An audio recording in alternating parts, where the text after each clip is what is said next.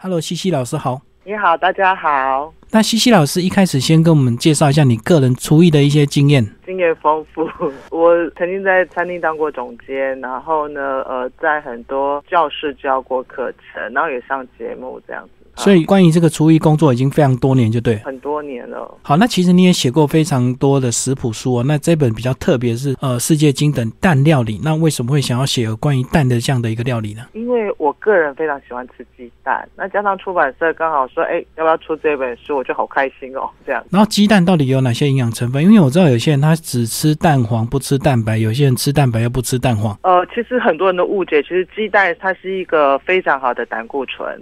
嗯它不是不好的胆固醇，所以我觉得一个人呐，他一天吃两个蛋都没有关系。那我们知道鸡蛋它的养分非常的高，我们知道说如果缺乏蛋白质，一定要吃鸡蛋的嘛。嗯嗯。哦，那鸡蛋其实它可以让整天他的体力非常充足。我记得以前我在念书的时候啊，老师就出了一个题目说，假设身上只有五块钱，嗯，但是呢。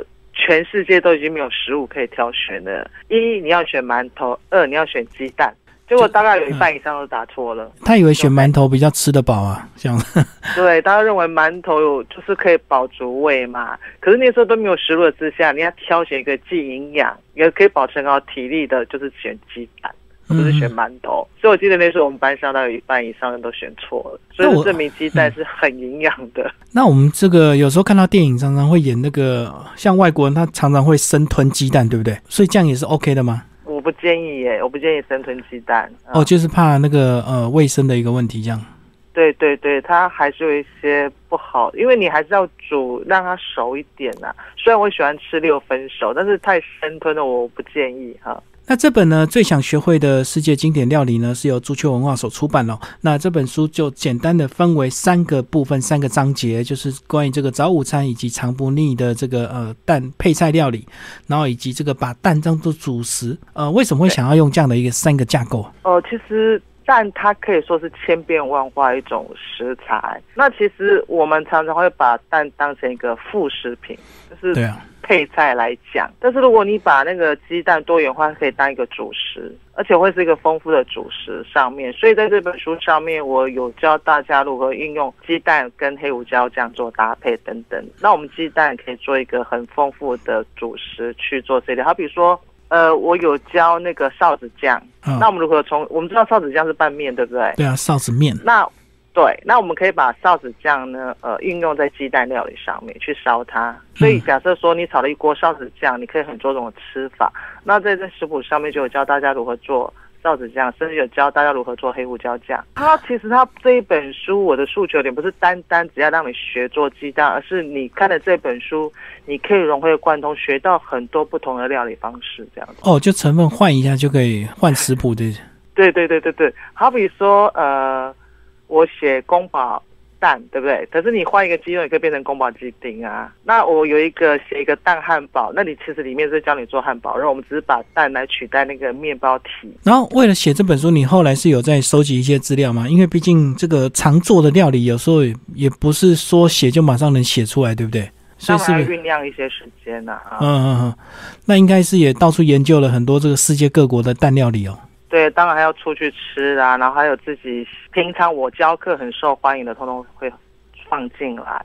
所以这本书我不会教什么番茄炒蛋、虾仁炒蛋，我不会去教这些啦。嗯，当然有一些比较很经典的蛋料理，好比说是那个三色蛋。三色蛋很可能大家都很有一些很会做三色蛋，甚至外面有卖现成的嘛。但是如果说你把那个三色蛋加了一些比奇下去，就不一样了。没有里面加了杯吉比奇，比奇哦，其实比奇是对身体非常好的一件一个一个蔬菜。嗯，它有地下雪梨之称嘛，所以变成说它是一个呃非常营养成，而且你吃进去它那个口感比较清脆，所以增添你那个三色蛋的口感。哦，如果没有这个比奇，吃起来就会就是一般的蛋那种咬起来就比较软烂这样子吗？它也不会软烂，因为三色蛋其实你蒸起来，因为它里面有蛋黄啦、皮蛋呐，所以也还不至于软，然后就增加它的脆度感，所以你变成做起来就会跟人家不一样这样子。哦哦哦，所以这个要看食谱才能够很清楚，三色比奇蛋这样子。其实三色蛋里面就是有鸡蛋，然后有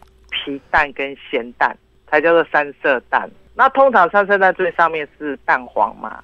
那里面那个其他的就会跟它一起融合在一起。那我们在吃三面上面是不是也成黄黄的？所以它在蒸好的时候，蒸了一段时间，必须再放下那个那个蛋黄再去蒸，这样它就会产生很漂亮一个颜色。那有些读者呢，他可能会觉得说，这个文字透过照片的说明，或许他还不是很清楚。那老师，你有没有拍影片？拍影片哦，没有，因为我上节目的时候有一些 YouTube 还是可以看得到，但是我好像很少在节目上做蛋料理。比如说，其实蛋料理呀，它做法都非常的简单。那其实有时候还是可以应用一些想象空间，好比如说蛋料理当中，你可以很轻松把，比如说我们有时候会买一些吐司，对不对？然后有一些可能会被你可能冰太久的东西，你可以拿来做一些跟鸡蛋有关的蛋料理，甚至是法国面包也是。那其实这里面我们像法国面包，我们可以就是拿来做蛋料理，做成法国面包 Omelet，。像一般我们知道 omelette 里面有什么些甜椒啦、火腿啦，对不对？但是有时候你你你那个法国面包放很久。我们就会教你如何把这个放很久的法国面包如何跟蛋放在一起，让它产生美味感，这样子。它主要诉求在这边。所以放很久，是吃起来口感就比较差，是不是？有人就会不喜欢吃，然后我们就把这个来利用。鸡蛋来做一个 omelette，这样就非常好吃的。嗯，所以我来看这本书，其实，在第一个章节这个早午餐的轻料理，这个好像这个部分是大家比较熟悉，对不对？就是好像用蛋来做吐司啊，这个加个汉堡这样子，或做个沙拉，这个是大家都比较会的。但是到了后面两个章节就比较难，对不对？因为真的是有很多世界各国的一个蛋的一个做法，这样。对，有世界各国料理，比如说里面有墨西哥的啦、泰国啦，通通都有。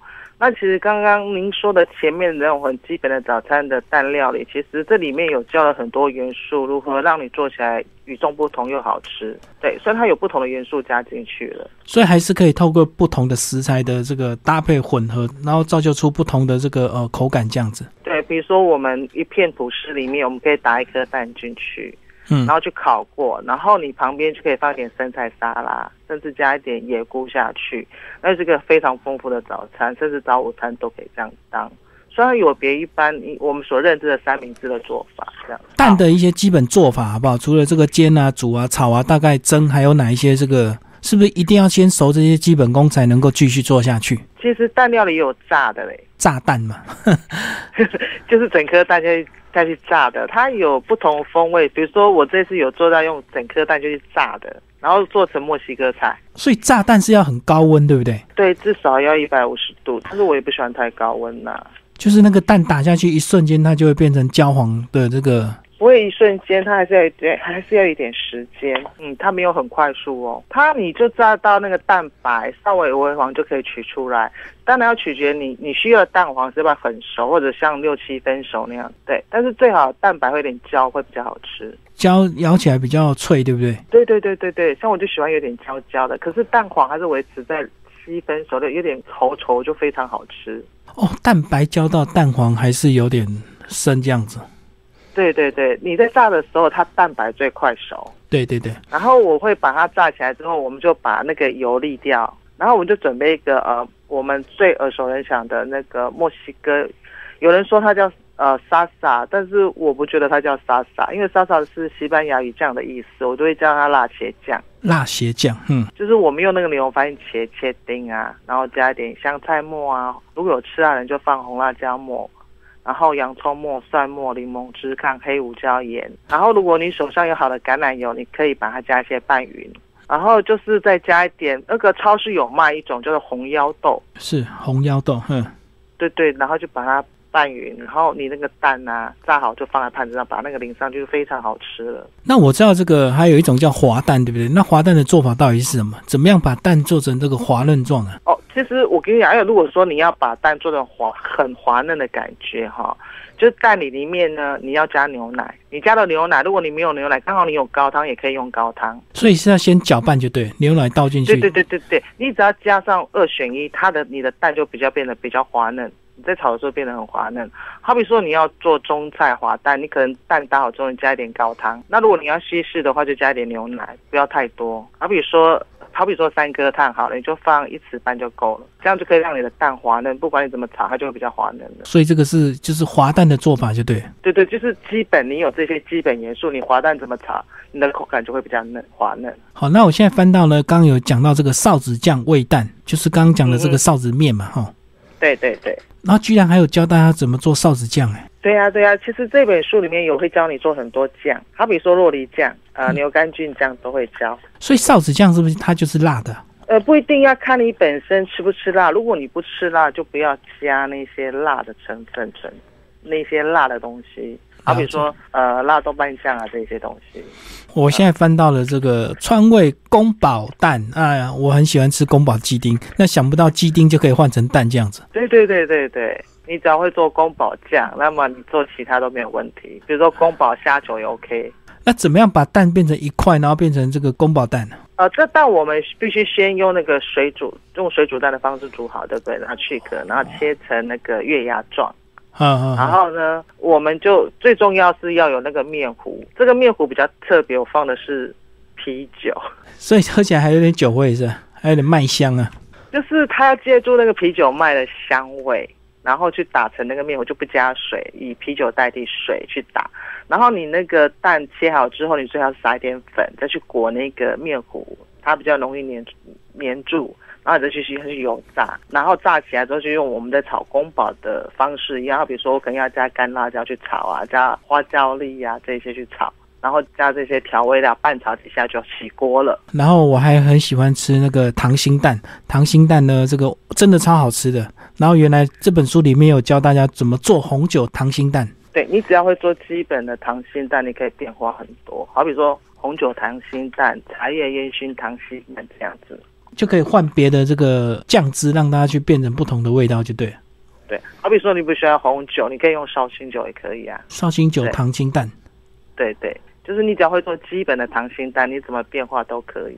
所以在每一个这个食谱下面还有一个烹调的一个宝典，就是教大家这个喝剩的红酒不要丢掉，用来做糖心蛋刚刚好。对，因为有些人喝剩呢就放着，你可以用这个来做。可是有一有一种就是说，你可能真的放很久很久的，就产生比较酸的那种味道。那很多人不了解就会丢掉，你就干脆不要丢，让它整个酸掉，变成红酒醋，然后就可以拿来做沙拉或者做别的料理都可以。所以是拿来拌就对了，因为有点酸就喝不下去，就是对，就因为外面市售有卖那个红酒醋嘛，就不用去买红酒醋，就是你干脆把它让它酸掉，真正成为红酒醋。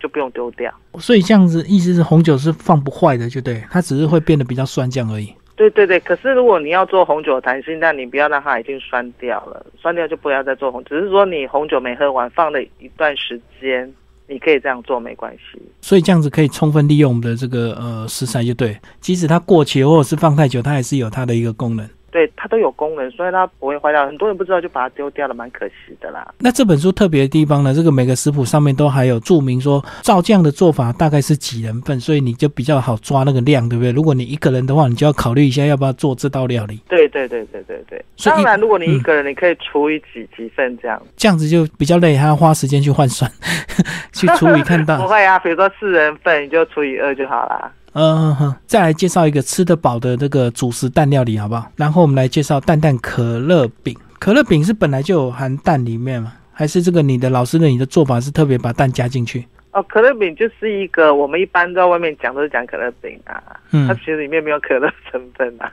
对对，那可乐饼通常它基本一定要有马铃薯，然后把那个水煮蛋把它加进去里面，就是切丁把它加进去里面。当然里面的其实你做可乐饼，其实也可以放海鲜也没有问题啦，只是它这个主题是在于蛋。蛋的可乐饼这样，哦，就是可以用小虾仁啊换掉蛋就也可以就变成海鲜可乐饼就对。对对对，或者说你你那个里面加蛋要加虾也可以，那甚至有人喜欢放一点高丽菜也可以。那我们这本书呢，主要是介绍世界经典的蛋料理哦。那有些人如果说像我这个不会煮的人啊，这个呃，即使真的拿到这本书要开始来学之前呢，在光是买鸡蛋我就会有个困扰，到底买鸡蛋怎么买？有白色的壳，又有这个咖啡色的壳。那我通常是买。就是比较红，就是你说咖啡色可能是土鸡蛋呐。嗯嗯，那这样吃比较好吃是不是？呃，我们家觉得它比较 Q 弹，我们家会买这样的蛋，就是说，呃，因为蛋有分很多种，那我是比较偏好这种鸡蛋，因为有的蛋吃起来是会有腥味，那我就是偏好这种比较不会有腥味啦。哦，所以土鸡蛋比较贵，但是它比较好吃，就对。对对对，我是比较喜欢吃这一种。那我们到超商有时候买的又是一盒的蛋，有些又是散蛋呐。现在还是有散蛋嘛，对不对？要自己挑。有有有有有，传统市场是有卖散蛋。所以像这个，如果是挑散蛋，到底要怎么挑？不要挑太大颗。哦，不是越大颗越好，是太老会太老。没有，越大颗越不好，表示这一只鸡已经年纪大了，或者不太健康了，它才会比较大颗的蛋。真的是这样啊，所以那个比较营养、比较年轻生出来的蛋就比较小，就对。对对对，它就是呃，你不要挑最大的鸡蛋就对，因为越大颗鸡蛋越不好。但是也不用说一定要很小颗啦，就我们看到那样大小就可以了。就挑一般体型就对，千万不要故意挑大颗。对对对，反而不好哎。所以老师像你这样子的这本书啊，这个一般的这个像上班族他们比较不常煮的，他们透过你这样的这本书介绍，也是能够掌握这样的一个诀窍去去做这样的一个蛋料理嘛。很容易做，像我出的书，一般读者反应大概百分之九十四以上都会成功。你就照我告诉他的比率这些，然后就可以做得很好。这本书这个呃，收集多久的一个世界各国的蛋食谱啊？应该蛮花时间的。会哦，会会。可是我已经教学很多年，基本上都有一些，比如说有教过的，然后备受好评的，我就会写在里面这样。然后加上出国看到一些特别的特色的，我就有一些元素会加进来这样子。还有一些是我们家我们家最常吃的。但是我我在这里我必须先推荐一个卤肉蒸蛋。卤肉蒸蛋。对，为什么要推荐这一道？不是因为它是非常好吃，重点是你家不会卤肉，不会。常常会不会有吃到卤肉剩下一块跟一些汤汁的？哦，我懂，我懂，就剩下那一些碎肉就对。对，然后你要丢也不是，不丢也不是，对不对？对，那就拿来蒸蛋。哦，就把吃剩下来的这个猪肉拿来蒸蛋就对。那可能会剩下一块的卤肉，对不对？对，剩下一些肥，很多人就不吃了，你就把它剁碎，剁成小丁丁。肥肉也剁成小丁丁啊？对对，你就吃不出来了。然后就把那个蛋液呀。蛋液呀，假如那当然取决你生的乳汁有多少。那我上面教你的乳汁多少，跟你的水的比例多少去蒸那个蛋，马上被吃光了。哦，所以那个乳汁也可以混进去里面，就对。对对对对对，那这样就是不用调味了，就是用本来的卤汁的咸就好了。没有，当然取决你卤汁剩多少哦。如果你卤汁只剩一两匙，可能你的咸度不够，你可能再加一点盐包的酱油这样啊。如果你的咸度够，就不用加了。对，那如那你卤汁一定要加上水。如果你纯卤汁又会太咸，对，那上面就告诉你一个很完美的比例，你就去蒸就好了。因为我们都只习惯吃那个茶碗哦，茶碗蒸。哦对对对，都不知道原来卤肉蒸蛋也可以自己做这样。对，其实里面的蒸蛋有教你中式跟日式的，它的。比例不同啊，中式跟跟日式的蒸蛋的比例是不同的，所以哪一种比较好吃？呃，你有没有觉得你在吃日式蒸蛋，它比较软？有没有？对对，没错。那中式的蒸蛋是比较弹一点，所以它比例不同，所以那个中式的蛋的水分就比较少，那日式的水分就比较多。哦，所以刚刚讲比例不同是水的比例不同是？对对，水的比例就就是一体状，好比说你的水，你可能会用高汤代替水嘛。对，所以是一体上的不同的比例而已。所以吃起来口感自然就不一样，这样。自然就不一样。像这本书里面有写过乌龙面蒸蛋，那通常你乌龙面蒸蛋，你一餐就吃饱了。一餐就很少吃到，对你很少吃到乌龙面蒸蛋嘛，对不对？很少，因为基本上那个蛋都是配料，结果你现在是把这个蛋变成主食这样。对对对对，就是。乌龙面我是建议买冷冻的会比较 Q 啦，然后你就把那个面放在碗里面，比如说你可能吃那个面的碗都可以，就反正一人一碗嘛。然后我里面有放鸡肉跟虾，随便或者放香菇，然后就把你要蒸蛋我教的那个比例淋上去，然后去蒸就好了。听老师这样讲的，这原来这个食材可以这这样的一个变化。对，它的变化非常多种类。那这样什么东西都可以丢进去蒸蛋里面蒸啊？也不见得啦，你总不能丢个青椒下去蒸吧，就不适合啊。这本书如果这个读者看完有些问题的话，怎么跟你互动？是透过粉砖吗？呃，可以在我的 FB 留言，但是你你要打我的红白羊就好了，不要打 C。是是是，所以老师就用本名就对，没有另外经营粉砖。因为我觉得粉砖，我我目前没有去经营粉砖啦。然后就是因为我觉得粉砖那个 FB 的那个方式我比较不喜欢，嗯，所以我就用那个本名去做。相信这本书出来，应该蛮多老师的学生马上就买来这个尝试，对不对？哦，我的学生几乎每都买了，因为很少有有食谱能够把蛋的这个料理收集这么完整。对，因为在出这本书的时候，我就跟出版说，我不要写像外面那样的蛋料理，然后比如说番茄炒蛋也写，虾仁炒蛋也写，这种我我不出这一种的。哦，就很一般的就不用写进去了，一定要够特别才写嘛，对不对？对对对，比如还有出什么，还还我还看过有那个九层塔蛋那一种的，我就觉得说，哎，我们可以让蛋更多元化一点，所以我就把这些汇集起来。哦，你讲九层塔蛋，那它也可以一个食谱是什么菜包能什么蛋，反正什么都能够去去凑内容。所以我这边也有像那种玉子烧。玉子烧蛋，可是我的玉子烧蛋里面是放腊肠哦，那很特别。对，我是放腊肠跟四季豆、红萝卜下去做玉子烧，然后一般我们耳熟能详的那个葱花蛋，对不对？然后我的葱花蛋又不一样，我葱花蛋会加了虾、加了芹菜、加了香菜，让它整个多元化一点。然后一样是用全部这样搅拌下去，对，然后加点酱油去调味就可以了。然后你把它煎成平平的，把它卷起来，就可以很漂亮。像一个如意的形状出来了哦！我现在才知道，原来蛋有这么这么有趣的一个变化，这样子。对，然后现在很多人喜欢吃披萨，对不对？对，对，披萨一定是用用那个面粉去做的嘛，但是我们可以用蛋去做饼皮。用蛋做饼皮，那这样要做多厚啊？因为我们想要披萨还有这个厚皮的跟这个薄皮的。对，那是我们就比如说披萨，我可以把它做成像披萨样子啊，我就可以吃或者当一个配菜。所以这上面有教你如何做披萨酱，你就不用去买现成的。然后我们就用蛋来取代那个饼皮。那我这本书上面是用那个烟熏鲑鱼，那你也可以用海鲜都可以。那重点是我为什么会搭配烟熏鲑鱼？烟熏鲑鱼跟芝麻叶非常合，对，那这样吃的话又很特别。就多元化了哇！听完老师这样介绍，就发现这个食谱不是只有食谱，还有很多老师自己的经验的一个结合，对不对？所以这个食谱是有经过老师精心修正的，不是这个网络上找到什么食谱就把它复制贴上这样。哦，没有没有，这是我们精心去把它设计进去的。好比说汉堡，我们要吃汉堡，饼皮是面包面面包体，对，但是我们用鸡蛋来代替这个饼皮，鸡蛋做成汉堡。的面包，对，嗯，重点是要教读读者如何去做这个汉堡，然后我们还要搭配洛梨酱，然后教读者如何做这个洛梨酱。你会做的洛梨酱呢，也可以沾那个呃那个墨西哥脆饼，就是那个多利多做的布卡这种东西，你可以沾着来吃。可是，一般洛梨酱好像比较难买吧？洛梨，呃，现在都可以，其实现在一年四季都买得到了，哦，贵跟便宜而已。嗯，就是如果是盛产期就比较便宜，就对。对对对，差距差快一倍哦。所以洛梨是什么时候的？洛梨最近蛮多的喽。就是冬天就对了。也没有哎，洛梨，呃，我记得我夏天反而买的比较少。因为我只喝过洛梨汁而已，我们还没有喝洛梨酱这样子。哎，洛梨是非常健康营养的东西哎。可是不太好喝吧？